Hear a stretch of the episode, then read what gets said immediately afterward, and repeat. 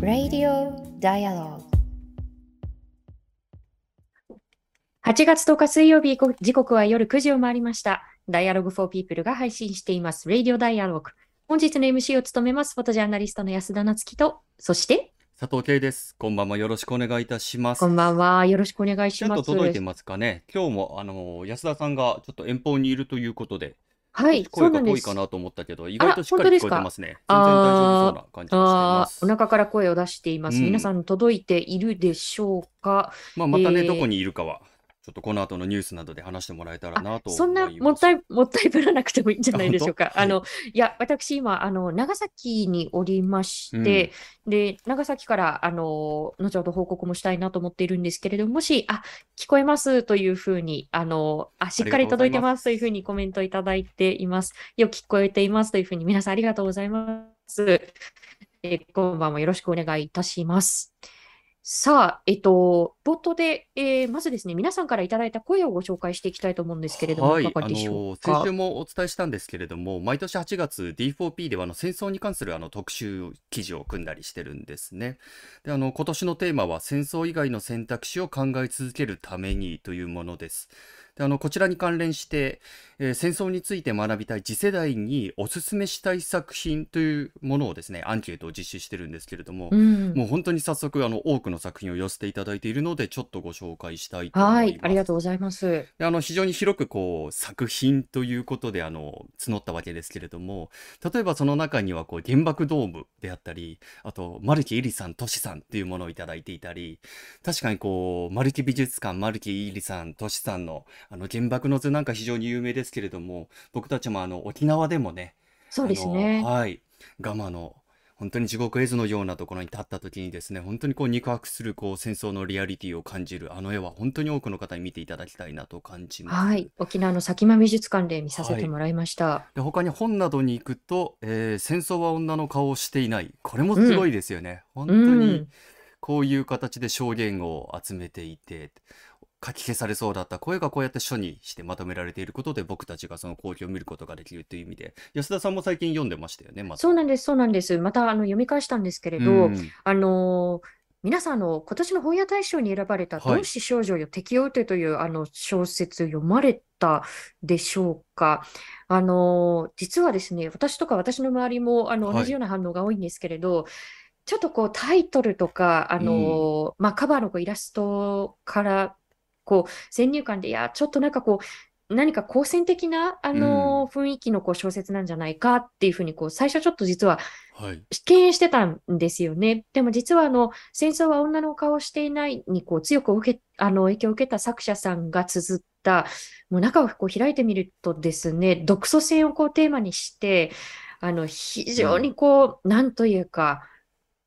もうフェミニズムとシスターフットのこう塊みたいなこう小説だったので、でもしあの戦争は女の顔をしていないからこう興味を持った方は、ぜひこちらもお勧めしたいなというふうに思っています。あの、はいね、愛坂さんのあのインタビューに関しては、あの Dialogue for People のサイトにも掲載をさせていただいたことがありますので、そちらも読んでもらえたらなというふうに思っています。はい他にもですね映画などだったらこうカンタ・ティモールとか東ティモールのう作品でん。すねあとは娘は戦場で生まれたこれはいはい。もあれですね、シリアの話ですねはい、インタビューさせていただいて記事をはい書いたものですね。まああとは戦場のピアニスト、シンドラーのリスト、蛍の墓などもありますね。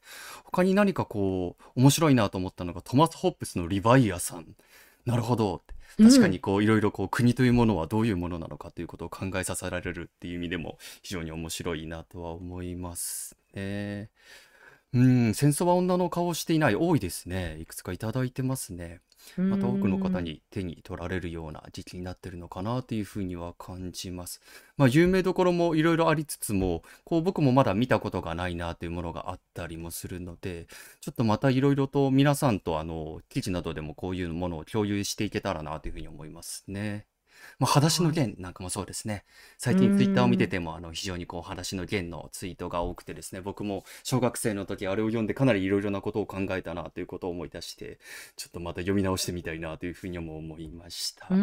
ん。あとは、あの、これも話し出すとね、こう、止まらないこううテーマではん。あるんですけれども、あの、ガンダムシリーズ、まあ、いはい。ろんなこう切り口のこうものがありますけれど、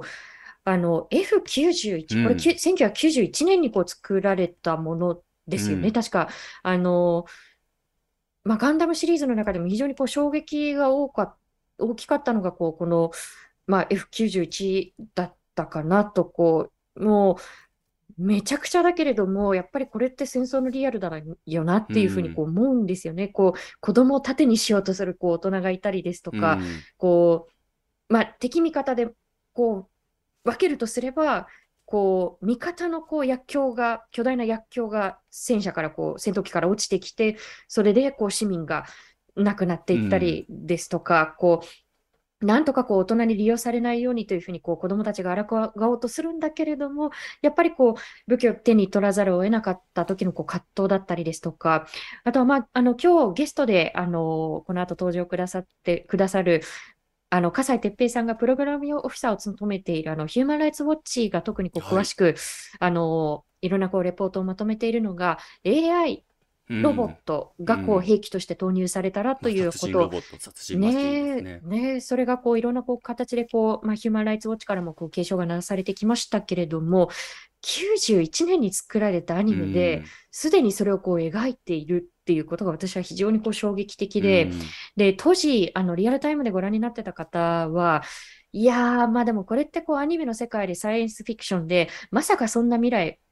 来るはずがないよねっていう感覚で見てたんですっていう声も、あの先日あのツイッターで発信した時うにいただいん。たりしてですね、あの非常にこう色あせることがない、むしろ今だからこそリアリティを持ってこう迫ってくるようなものかなというふうに思います。ということで、あのはい。これをあの、話し出しているとそうですね。あの、そのテーマ止の回にな。ってしまうので、またぜひ設けたいね。と思いますけれども、はい。YouTube でも、えー、篠森隆さん、異端の鳥というものもありますな、ということで、えー、ちょっと調べてみたいです。うで、妹さーん。ん、えー、絵本とアニメ、風が吹くときも印象に残っています。うん、ターミネーターのスカイネット世界が本当になってしまいそう。まさにそうでうすね。本当にいろん。な作品からこう想像力ってあの広げることができて、まあ、想像できたのであれば、やっぱりあのこうちょっとずつでもこうブレーキをかけたりだとか、社会をいい方う向に変えたりとか、まあ、単に消費するのではなく何かこうインストールしていけたらなというようなことはう感じます。で、まあ、この番組もね。ですね、そういうきっかけになってくれたらなということで、今日もまたあの戦争について、戦争に関。するテーマでのご紹介になります。はい。あの、ブレーキをかけるという意味ではとても大切なテーマになってくるんですけれども、今夜のテーマ、ミャンマー国軍と日本政府ということで、えゲストは世界中の人々の権利と尊厳、そして安全な生活を守るために設立された国際人権 NGO、ヒューマン・ライツ・ウォッチプログラムオフィサー、笠井哲平さんです。えー笠井さんに聞いてみたいことであったり、メッセージは、すでにあのたくさんのコメントいただいていますけれども、この YouTube のチャット欄であったり、えー、Twitter ではハッシュタグ D4P、4, 4は数字のようなので、ハッシュタグ D4P で皆さんのメッセージをお送りください。えーこの後21時40分頃まではい、お付き合いいただければ。幸いです。えーさあ、まずは今日のニュースの中から気になったものを今日は2つピックアップしていきたいと思いますが、え1つ目がこの長崎からのご報はい。告です。えー皆さんあの被爆者、被爆手帳を交付された、えーそういった意味でのこう被爆う者ん。という言葉はニュースの中でたびたび耳にされると思うんですけれども、被爆体験者うとん。いう言葉皆さんご存知でしょうか？あの、この長崎の爆心地から12キロ圏内で原爆にあったにもかかわらず、えー国が指定した援護区域の外にいたので、あなたたちは被爆者としては認められませんということで、除外をされてしまっている方はい。々なんですよね。で、あの、皆さんご存知の通り、あの、広島では黒い雨訴う。訟というんものが起きていて、で、高裁でも踏み込んだ判決が出されて、で、まあ、その高裁の判決をこう受ける形で、国のその元々のこう援護区域外で、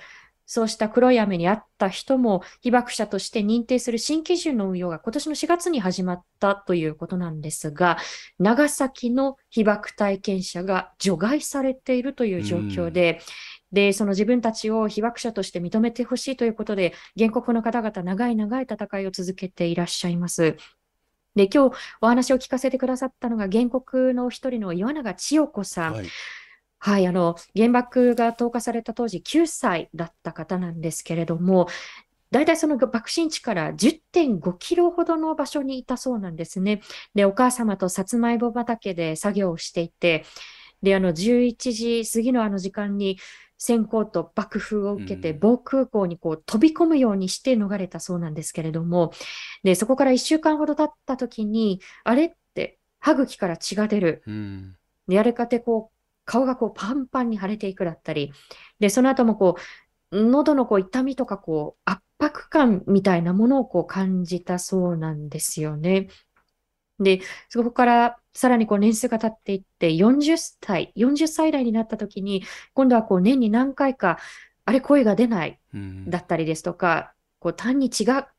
絡まってしまっているだったり、で、50代になると、えー、いよいよその体に異変があるんではないかということで、うん、で、医師には甲状腺異常ですねということが、あの、指摘をされているそうなんですよね。で、まあ、あの、千代子さんは、こう、雨にこう直接打たれたという記憶はないけれども、でも、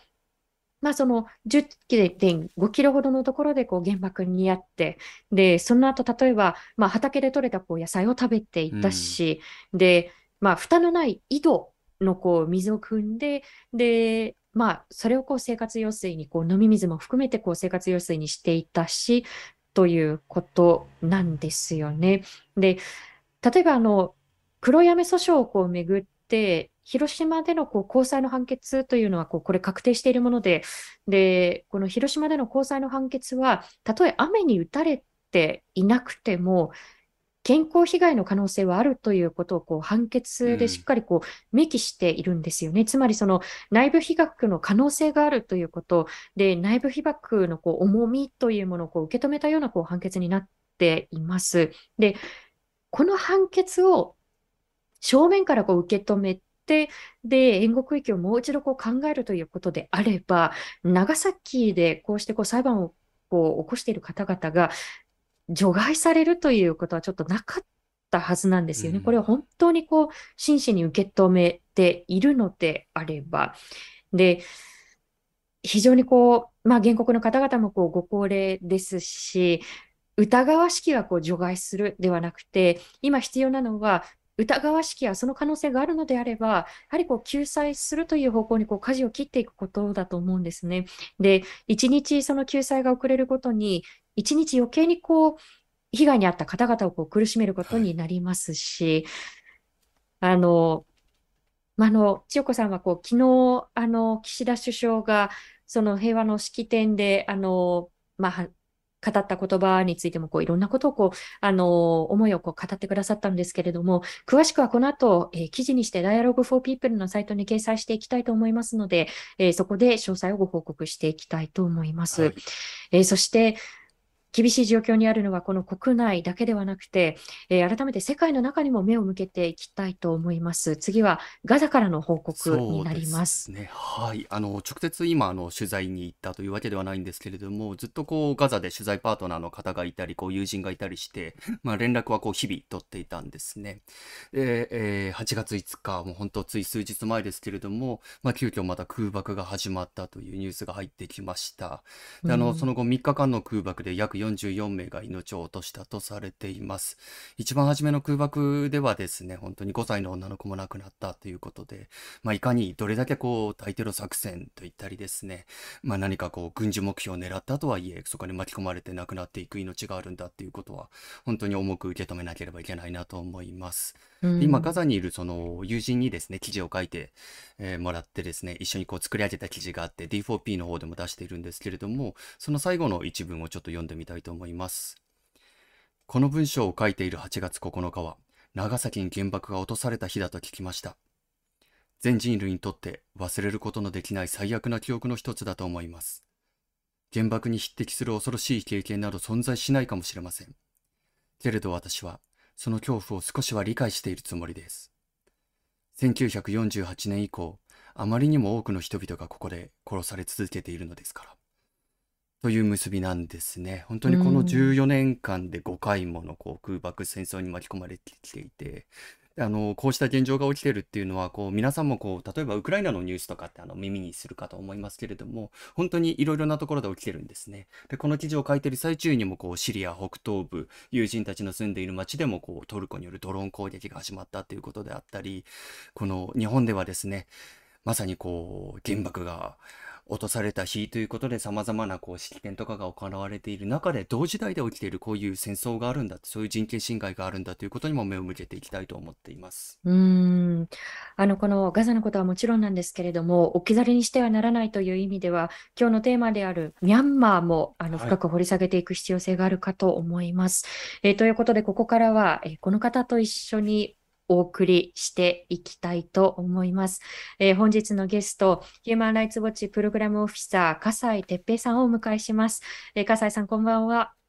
こんばんは。よろしくお願いいたします。よろしくお願いいたします。よろしくお願いいたします。えー、笠井さんのプロフィール、私からご紹介したいと思います。えー、笠井哲平さんは1991年の、1991年の生まれ、早稲田大学国際教養学部のご卒業後、カリフォルニア大学バークレー校への留学を経て、2013年に Google に入社されます。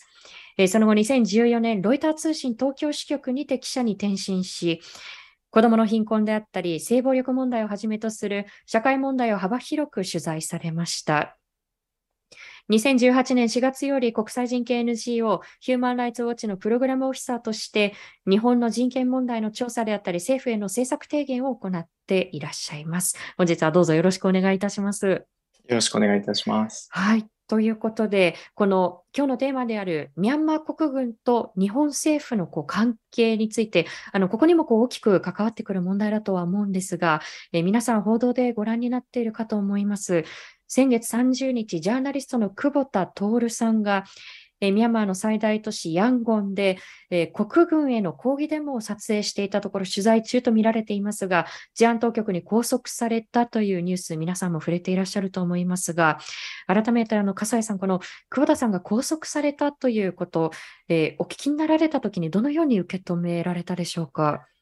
そうですね。あの、私も、あの、久保田さんとは直接お会いしたことはないんですけど、あの、SNS などで、あの、ミャンマーについて、あの、何度かやり取りをさせていただいていたので、あの、非常に、あの、ショックを受けました。ただ、あの、同時にですね、この久保田さんが拘束された際にも、その、えー、彼が取材していた、あのデモの参加者あのミャンマーの人たちもあの同時に拘束をされたり、うん、あのもちろんクーデター前からもあの、まあ、表現の自由とか報道の自由っていうの弾圧すごくあの著しくあってでそのクーデター後一層悪くなったっていう経緯もあるのでで実際に今も、えー、30人以上かなの、えー、ミャンマーの記者の方たちもあの拘束されている状況なのであのまた起きてしまったっていうふうなあの感じはしました。うんあの笠井さんもこれあのいろんなこう発信の中であのたびたび指摘をされていたことだと思いますが、久保田さんのこう解放を求めるということはもちろんなんですが、今現時点で、あるいは過去に、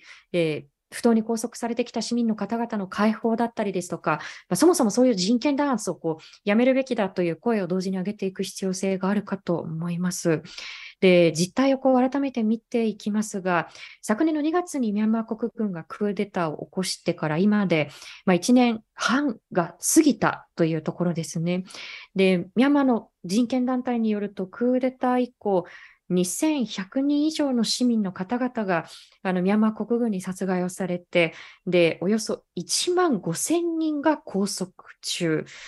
えー、10代の方々含めて120人近くが死刑判決を受けています。あのもちろんその人命があの全てこう数字に置き換えられるというわけではないんですけれども、この人数だけを見てもこう凄まじいなというふうに思うんですが、笠井さん、この現状をまずどういうふうに受け止めていらっしゃいますか？そうですあのやっぱりあのこの数字自体があの予想というかあのおおよそのものなので多分あの実態としてはこれ以上の方方があの殺害されていたりとか拘束されていたりとか、うん、あのあると思います。であの実際にこの軍によるえー、まあ、あの殺害とか拷問とかあの空爆とかっていうのはほぼ毎日起きていてあの日に日に悪化している。であの最近でもあの、まあ、国連のあ国連の報告書で、まあ、あの実際の子供やあの女性などそのあの武装勢力ではなくて一般市民をあのあえて狙っているっていう、あの証言とかあの証拠っていうのも次から次からと出てきているので本当に日に日に悪化している状況だと思います。うんあのそこにどういうふうにこう歯止めをかけていけるのかということが改めて問われていると思うんですけれども、その今、その日に日に悪化しているということの一端かと思いますが、あの先月の下旬ですね、その、まあ、民衆活動から4人に対する死刑が、まあ、の執行されてしまったというニュース、日本の中でも大きく報じられました。で、ミャンマーでその政治犯にされたあの人たちの執行、死刑執行が1976年以来46年ぶりと見られているということで、あのこの件については笠井さん、どんなふうに受け止めていらっしゃいますか？そうですね、この件、あのやっぱりあの私の同僚であるあのミャンマー人のミャンマー担当の調査員も非常にショックを受けていて、あの彼女自身もこのあの、まあ、殺害された、あの死刑っていう名のもと、まあ、殺害されたあの活動家の方と結構あの親しい仲だったので、あの結構個人的なショックっていうのもあのヒューマンライツウォッチの中でもある状況です。で、やっぱりあの、まあ、一つはまあ国軍としてあのある意味えー、一つの側面で多少追い追い詰められているあのまあ、ところもあると思うので、それは多分国あの国民があのこれほど軍に対して反発することを予想していなかったのではないかというふうに思います。うん、で、まあ、それに対して見せしめとして我々に対して、まあ、逆らうとこういうことになるぞっていう形で、まあ、死刑を執行したのかなというふうに思っています。うんその見せしめというところがこう何重もこうその踏みにじっているなというふうにこう改めて感じてしまうんですけれどもあのこれ現地メディアによると、あのご遺体の返還もこう拒否をされてしまっているということも指摘をされていますし、この死刑執行、少なくともその死刑判決を受けている方々が他にもいるということを考えると、あのそういった意味でのこうエスカレーションというのもこれから心配されますよね。そうですね、やっぱりこの件を受けて、実際にそのじゃ報復として、あのミャンマーの警察とか、ミャンマーの軍に対する攻撃、まあ、武装勢力による攻撃っていうのも実際発生してるっていう報道がありますし、やはりあの、まあ、今後、まあ、この4名の方、死刑執行したから、あのじゃあドミノ倒しのようにあの他にあの宣告されている人たちも執行しようっていう動きがあのできてしまうっていうのもあります。はい、うん。あの今あのコメント欄でもいただいていますが、えー、ウクライナの問題の陰で報じら報じられないのをいいことに状況はどんどん悪化していく、えー、そこに光を当てようとした久保田さんが拘束されてしまったことは許されんなというふうに、うん、えー、姉もねさんからもいただきました。あの久保田さんをはじめ、えー、この問題を何とかこう訴えたいというふうにこうこれだけのこうあの恐怖がありながらもこう路上に繰り出した多くの市民の方々とともに、改めてその解放を求めたいというふうに思うんですが、が、こうしたこう状況の中で、こう、うん、私自身もこう先日ツイッターでもあの、えー、発信をしたんですけれども、えっというふうに思ったのが、えー、日本政府の対応ですね。まあ、これまでも日本政府の対応に対して、えっ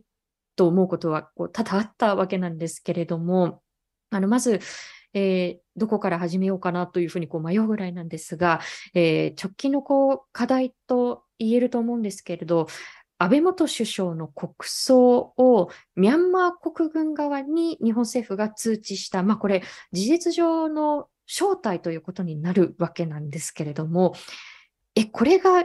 国葬のなんか政府関係者が掲げていた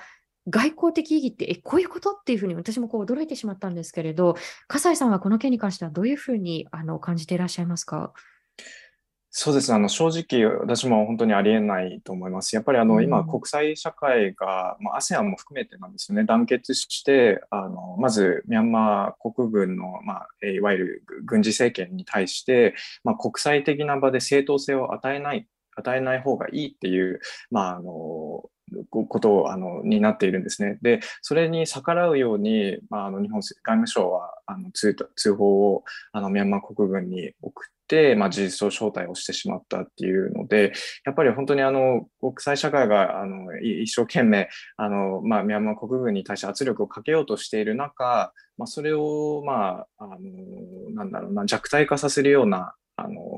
外交政策を取ってしまったのかなというふうに私は思います。うーんあの本当にこう弱体化させるその逆行してしまうようなこうあの振る舞いだなというふうに私自身も感じるんですが、あのどうなんでしょう、こう今のところそのミャンマーミャンマーを代表して、まあ、ミャンマー国軍を代表してということになるんだと思うんですけれども、その国軍側を代表して、誰が出席しているというふうに見られているのか、現時点でのこう情報というのはいかがですか？そうです。今、あの、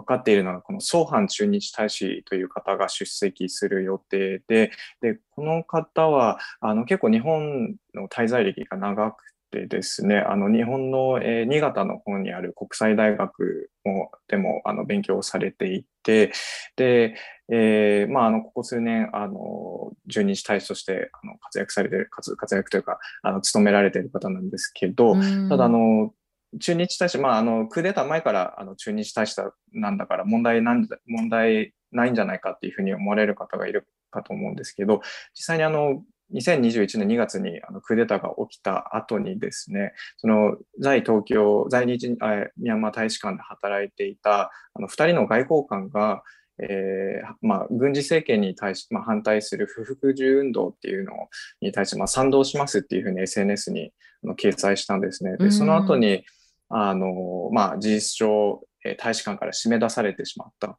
あの、お前たちは、まあ、軍事政権に、あの、賛同しないなら出ていけっていう形で締め出されてしまったっていう経緯があります。ただあの、そういった同僚があの締め出された後も、この総藩駐日大使っていうのは、大使の立場を維持しつつ、あの事実上、その軍事政権を代表する形で、あの大使を務めているので、あの彼自身が、まあ、ミャンマー国軍を代表する人間であるっていうふうな認識は、間違いないかなというふうに思います。うんあのこの件に関してはメッセージもたくさんいただいています。えー、肉田行佐さんからいつもありがとうございます。えー、日本のミャンマー国軍招待は本当にびっくりしました。えー、さんから本邦政府は国際社会へ間違ったメッセージばかり発して発してしまっている気がしますということ。えー、それからツイッターでもえー、李白山さんから民主主義を守るための国葬みたいなことを言ってませんでしたっけ？完全に逆行する行動というふうにメッセージをいただきました。うん、このひとし亀山さんがあのこちらの YouTube に書いてくださってることも本当にそうだなと思うんですけれども、まあ、あの昨年ですねこう衆参両院の国会議決があったんですよね。でまあ、ミャンマーのこの事態に対してあらゆる外交資源を駆使してこの事態の速やかな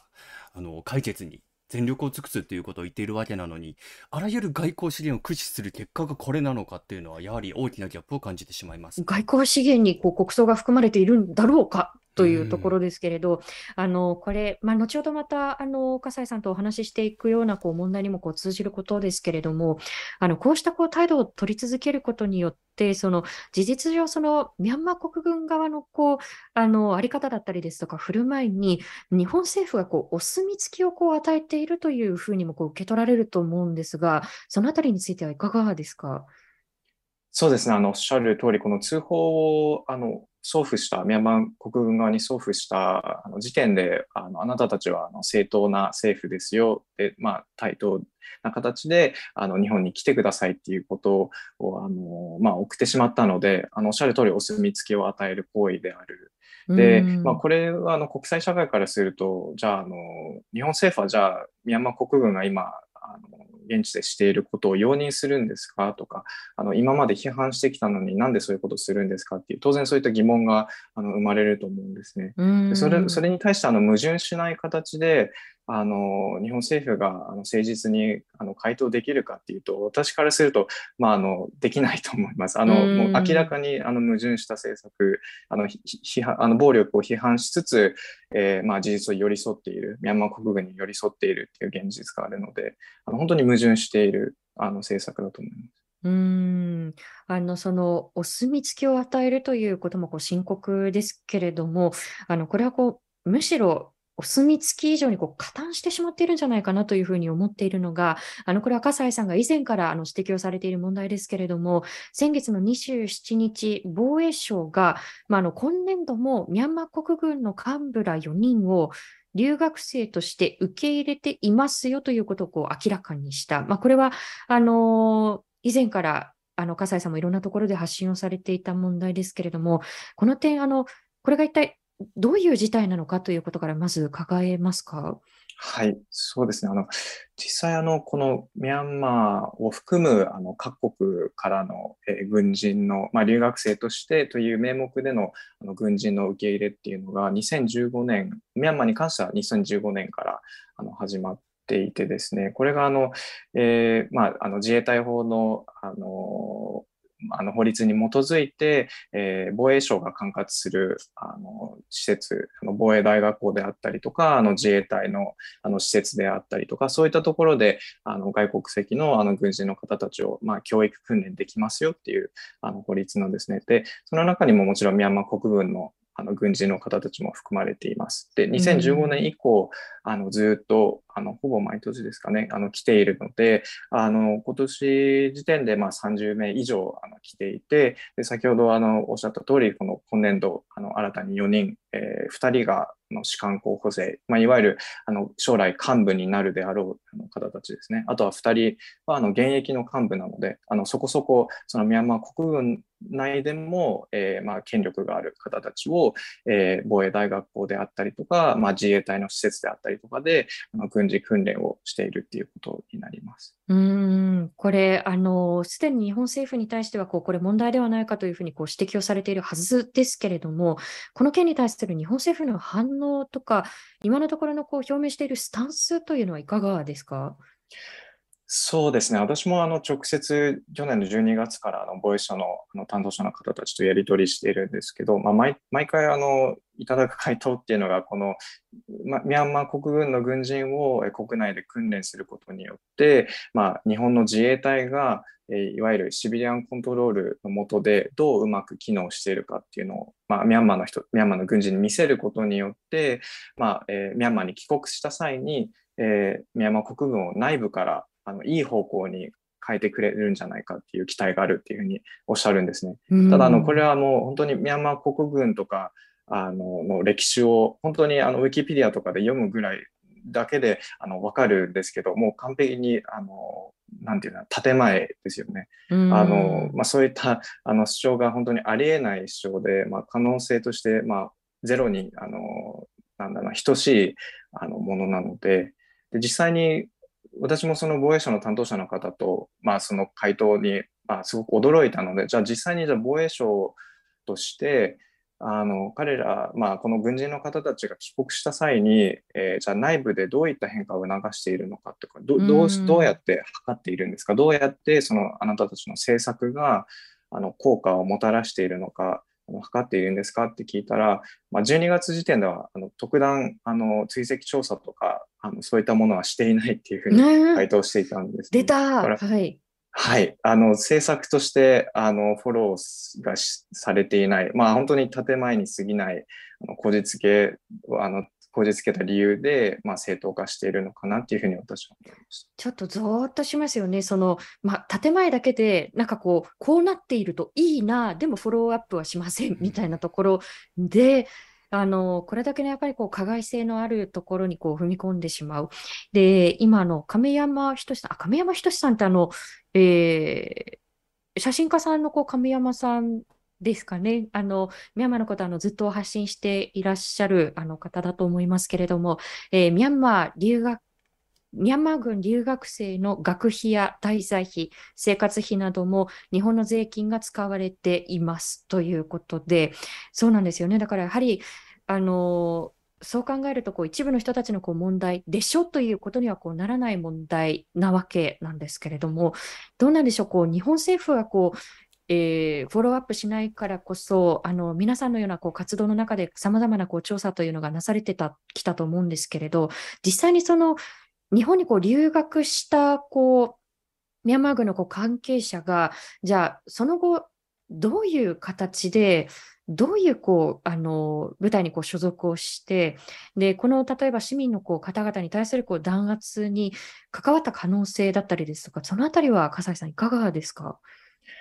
そうですね。あの、今年に入って、あの、ヒマライツウォッチとして、あの、まさにそういった追跡調査をあの行っておりまして、まあ、一人、あの、2名、あの、居場所が特定できたんですけど、まず一人、えー、まあ、ミャンマー空軍の方で、えー、日本に、えー、まあ、日本で訓練を受けた方なんですけど、その方があの、まあ、マグウェイ、マグウェイっていうあのミャンマーの地域の、まあえー、空軍の基地に、え、配属されていたことが分かりました。で、そのマグウェイの地域っていうのはすごくま空爆があの著しくひどく行われている地域で、あのま、市民に対する無差別空爆の可能性を含む攻撃っていうのもあの報告されているので、まあ、あの彼があの直接的あるいは間接的にそういった空爆に関与したあの可能性っていうのはあの否めないと思います。あとはあの、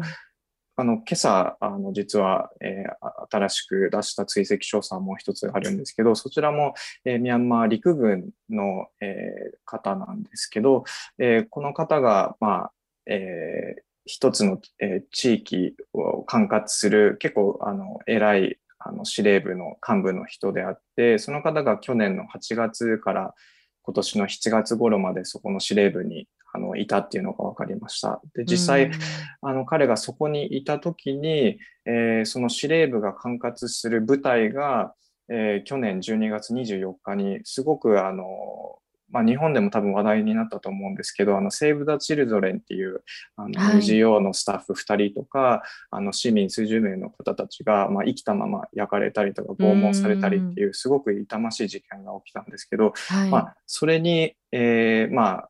えー、関与し、あ、まあ、ちょ、なんだろうな、その、そそれに関与した部隊を、まあ、管轄する司令部に、えー、その日本で訓練を受けた軍人が、あの、いたので、まあ、これが、あの、何を示すかっていうと、やはり、えー、まあ、直接的、あるいは間接的に、えー、関与した可能性とかが次から次と、まあ、浮上しているっていう現実があります。なるほど。あの、皆さん本当にこう、あの、重要な追跡調査をなさっていると思うんですが、ただこれって本来は、その留学生としてこう受け入れた日本政府が責任を持って追跡調査をこう本来であれば行うべきところですし、いやいや、これ、クーデター前からやってるんでっていうこう言い訳はこう通用しないと思うんですよね。というのも、そのクーデター前からそのミャンマー軍に関しては様々なこう加害性がこう指摘をされていましたし、そのうちの一つが、やはりこうロヒンギャの方々にこう対する弾圧ではないかと思うんですね。で、あの、今月にあの、ロヒンギャの方々に対するその非常にこう激しいこう迫害から、まあ、5年というこう月日が経つ、もちろんその5年前だけのことではなくて、その後もいろんな形でこうこの迫害だったりですとか人権侵害は続いてきたわけなんですけれども、で、このロヒンギャの人たちに対する、えー、この人権侵害だったりですとか、あるいはその難民の方々がこう国外にまで追いやられてしまっている現状というのは、笠井さん、どんなふうに受け止めていらっしゃいますか？そうですね、あの私もあのロヒンギャの件は、えーまあ、クーデター前からフォローしていたんですけど、やっぱりこの件に関してもその日本政府っていうのは当時のミャンマー政府とかミャンマー国軍に寄り添う形であの例えばあのその、まあ、虐殺が起きたって言われているそのロヒンギャじゃないです。ラカイン州とかに、えー、日本企業の投資を呼び込んだり、えー、あるいはあのロヒンギャっていう故障自体をあの使わないっていうふうなあの方向性で日本政府は動いていたりとか、はい、本当にあのそういったいろいろ問題があるあの外交政策を取ってきたので、あのなまあ、今もそういった政策を続いているので、まあ、なんだろうクーデター後のその政策転換とともに、まあ、転換とともにロヒンギャロヒンギャ難民問題に対しても日本政府にはちょっと誠実にあの向き合ってほしいなっていうのはあります。うんあの振り返ってみると、まあ、その例えばそのクーデター後にそのミャンマーのその国家権限をこう掌握した、まあ、ミン・アウン・フライン氏という、まあ、あの総司令官というふうにこう彼はあのポジションとしてはですけれどもあの彼はそのクーデター前からそのロヒンギャの弾圧の責任なんかこう問われて2019年の7月にアメリカ入国禁止の措置があっったかと思うんですね。これはあの皆さんのあのサイトでも指摘をされているところだと思うんですけれども、でも2019年の7月にそのあなたたちロヒンギャ弾圧しましたよねっていうことで、あの米国の入国禁止措置になった人物を、その3ヶ月後のこう10月に、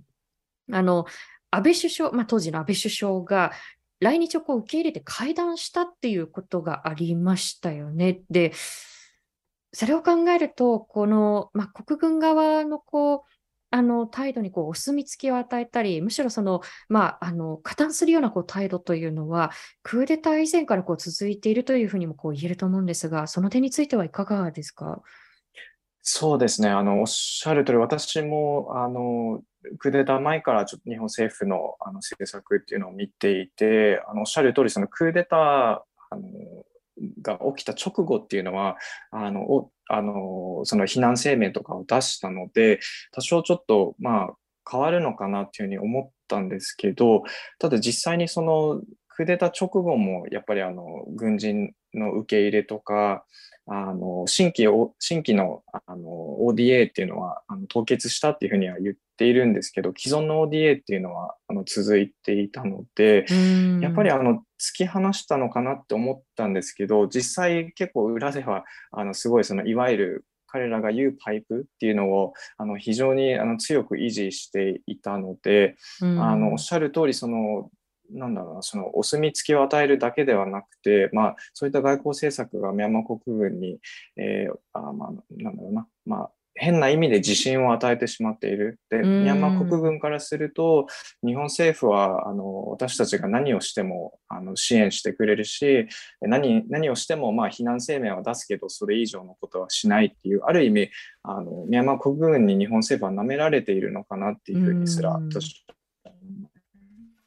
なるほど。あの、神山仁さんから、あの、再びあのコメントをいただいていますけれども、オーストラリアなど同様の軍の留学プログラムがありましたが、えー、クーデター後、ミャンマー軍の、えー、留学を中断しています。それが真っ当な判断だと思いますというコメントをいただきました。えー、それからその日本政府との関係性を考える上で、あの日本企業の投資だったりですとか、あり方についてあの指摘をされているコメントもいただいていますけれども、どうなんでしょう、この、まあ、そこもこう密接なあの互いのこう関係性があると思うんですけれども、この日本企業の関係性、ミャンマー国軍との関係性というのは、笠井さん、どんなふうに捉えていらっしゃいますか？そうですね、ここの件に関しても、えーとまあ、ロヒンギャ難民問題の後に、まあ、2019年に国連がえー、こういった、あのまあ、いわゆる軍系企業とビジネスをしないでくださいねっていうふうな報告書を出したんですけど、その後も、まあ、例えばあの日本の大手だと、まあ、キリンさんとか、えー、あとは、まあ、商業施設 Y コンプレックスに携わっていたあの日本企業、まあ、いろいろあるんですけどあのホテルオクラとか東京建物とかあの藤田とかそういったところはですね、まあ、あのミャンマー国軍とのつながりを指摘されたのにもかかわらず、まあ、あのずるずるとビジネスを続けてきたっていう経緯があります。で、実際あのクーデター、えー、直後ですよね、あのキリンはあの軍系企業 MEHL とあの関係を断ちますっていうふうに表明をしたんですけど、はい、あのそれ自体は良かったんですけどただあのそれ以前にあのロヒンギャ難民問題ロヒンギャに対する迫害っていうのがあったにもかかわらず、まあ、ずるずるとビジネスを続けてきたっていう経緯があるので、あのそこだけを切り取ってあのあキリンはあの英断を取ったんだなっていうのはちょっとあのミスリーディングかなっていうふうに正直思います。あとはあの、Y コンプレックスっていうそのヤンゴンにあの建設中である商業施設にまあ関与しているあの日本企業の中には、あのまあ、日本政府のまあえー、のコントロール下にある、あのまあ、JBIC とかっていうのが、まあ、そういった、まあ、投資、なんていうんですかね、ファンドみたいなものがあるんですけど、そういったまあ日本政府との,、まあのつながりっていうのもあるので、日本企業と、まあ、官民日本の官民一体になって、そういった軍とのあのつながり、そういうコマーシャルなつながりっていうのも、まあ、まだ存在しているっていう現実があります。なるほど。えー、亀山さんからあの本当にこう盛んにあのコメントをありがとうございます、えー、ミャンマー軍は軍とは思えない巨大な経済利権を持っています。その利権につながり、日本日本の ODA などを通して金目 OK をする人たちがいます。その代表が日本ミャンマー協会ですというところで、本当はこれをこうさらに掘り下げていきたいところなんですけれど、えー、そこを掘り下げていくと、あと1時間皆さんにお付き合いいただくことになりますので、でね、またじ、そうですね、ちょっとまた、あの、この問題は継続的に、あの、考えていきたいなというふうに思うんですが、どうでしょう、この、言ってみれば、その、経済的な、あの、利益を、こう、念頭に置き、で、人権をこう後回しにしていくということがこうずっとこう連綿とこう続いてきてしまっているという状況ですけれども、その、ま、在、あの、日本のこう、ミャンマールーツの方々からも、その日本政府に対するその失望の声というのが本当にこう、たくさん聞かれてきたなというふうにこう、私も思うんですね。で、この日本政府に対してじゃあ、どんなことをこう、求めていくべきなのか、日本政府がこれからどどんなふうなこう態度を取っていくのが望ましいのか、そのあたりについては、笠井さん、いかがですか？そうですね。あの、まず、あの、国葬に関しては、そのミャンマー国軍の参加っていうのを認めないっていうことですね。あるいはその他に、まあ、彼らに対して国際的な場で正当性、お墨付きを与えてしまうようなあの政策を取らないということだと思います。あとはその軍人の受け入れっていうのを停止する。で、あとは、まあ、えー、国軍の幹部及び、まあ、あの軍系企業に対して、まあ、経済制裁を課す、まあ、あの資金源、彼らの資金源っていうのをとにかくあの立って、あの、まあ、あの孤立させるっていうのがすごく有効なので、そういったことをしないといけないと思います。あとはその、その中にももちろんその日本があの JICA が実施している ODA ですよね、その人道支援はあの増やしつつ、えー、人道支援以外の ODA っていうのをまあ停止する。そうすることによって、ミャンマー国軍に対してもまあ明確なメッセージになると思うので、そういったまあ5つか、あの5つぐらいのものをあのセットでやる必要があるかなというふうに思います。うんあの今、えー、コメント欄に遠藤豆さん、経済優先しすぎというコメントをいただきましたけれども、あのそうしたこうまあ、のミャンマー国軍側に対してこう声を上げていくということはもちろんなんですけれども、まあ、それに対してこうお墨付き、もしくはこう加担していくようなこう日本政府に対してこう声を届けていくということもこう必要なことだと思うんですね。で、最後に伺いたいんですけれども、じゃあ、本当にこう、もどかしい、この続いているこう状況に対して、私たち一人一人がじゃあ何ができるんだろうか、そのどんな役割をこう持ち寄っていくことができるんだろうかということについて、最後に笠井さん、あの伺えますか？そうですね、はい、あの、まあ、の日本にいるミャンマーの方たちもあの募金活日本人の方もなんですけど、募金活動されてますし、そういったものをあの支援するっていうのも一つのあの身近な方法なのかなというふうに思うと同時に、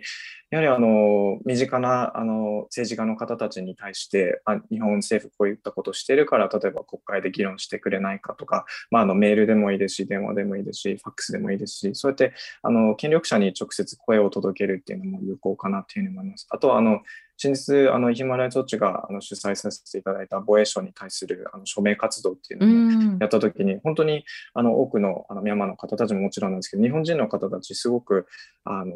共感してくれて、いろいろあの署名してくださったので、それはもちろんすべてあの印刷して、防衛省の担当者に直接あのお渡ししたので、まあ、そういったあの、まあ、みんなであの束になれば、すごく強いあの力になると思うので、はい、そういった方法があるかなというふうに思いました。うん、あの今、えー、肉田餃子さんからもすごく美味しそうなあのお名前ですね。あのコメントいただいていますけれども、えー、日本にいるミャンマーの方々もショックだったと思います。えー、日本は平和主義国家だと思っていただろうし、私もそう思っていたのですが、うん、というコメントをいただきましたけれども、あの、これ以上のこう失望とこう悲しみをこう広げないために、こう、私たち身近にこう上げられる声というのもありますし、えー、ヒューマンライツウォッチのサイトであったりですとか、あの、笠井さんのツイッターでも日々、あの、いろんな情報発信がありますので、そういったことを受け取って、で、それを少しこう広げていくということも私たちにできることかと思います。で、先ほどあのお話しした通り、まだまだちょっとこの問題、あの、根深いですし、闇深いですし、掘り下げなければならないテーマが、このミャンマー国軍と日本政府ということ一つとっても、まだまだたくさんありますので、笠井さんにぜひまたお話を伺えたら幸いです。あの、長い時間、今日はありがとうございました。はい、こちらこそ今日はありがとうございました。ありがとうございました。さあ、あの、先日、あの、8月8日をこう迎えて、1988年8月8日の8888民主化運動から、うん、ん、これだけのこう月日が経って、あの時、あの民主化を求めて声を上げた人たちが、数十年後にもっとより良い未来が待っているはずだというふうにこう願いを込めていろんなこう声を上げてこられたと思うんですね。で、そうした方々の中にはあの日本に難民として逃れた方もいらっしゃいましたし、あのたびたびこのあの配信の中でも、あの高田馬場にある、えー、宮山料理店にあのいらっしゃる方々が、元はこう難民として逃れてきた方々もいるんですよ。だから、あの旅に行ってお話を、例えばその少し聞かせていただくっていうこう機会も、あのすごく私たちにとってこうできることなのかなというふうにこう発信したことがありました。で、そうした一つ一つのこう声をこう、先ほど笠井さんがおっしゃったように、こう、束にしていくということが今、私たちに改めて求められていることかと思います。さあ、あの、このテーマ、まだまだ、あの、今後も掘り下げていきたいと思います。で、今日の放送をもう一度聞きたいという方、えー、Dialogue for People の YouTube チャンネルにアーカイブをしていきます。今後の放送のお知らせもいたしますので、チャンネル登録よろしくお願いいたします。えー、そして今日の放送は Spotify、Apple Podcast、Google Podcast でも聞くことができます。そしてこのレディオダイアログはサポーターの方々のご寄付で支えられています。えー、よろしければこのダイアログ for People のワンタイムサポーターやマンスリーサポーターへのご登録もよろしくお願いいたします。あ、えー、今、神山さんからも、これからもミャンマー問題よろしくお願いしますというふうなコメントをいただきましたけれども、はい、これからもいろんなあの角度から発信をしていきたいと思います。えー、イモさんからも、えー、ロヒンギャの方々、ミャンマーの方々のことを忘れずに仲間を増やしていきたいと思いますというコメントをいただきました。うん、えさあ、来週8月17日水曜日の放送は、こあの個人の子ですね、あの個別の子と書いて、個の広島を伝えると題して、えジャーナリストの宮崎園子さんにお話を伺っていきたいと思います。宮崎さんのご登場が、えこれで2度目ですね。はい、はい、あの去年の放送を聞いてくださった方もいらっしゃるんではないかと思うんですけれども、えー、皆さん覚えていらっしゃるでしょうか？昨年の広島の平和式典で、えー、当時の菅首相が挨拶文を読み飛ばすということが起きてしまい、えー、それがあの紙にのりがついていたんでということがこう発表されたと思うんですが、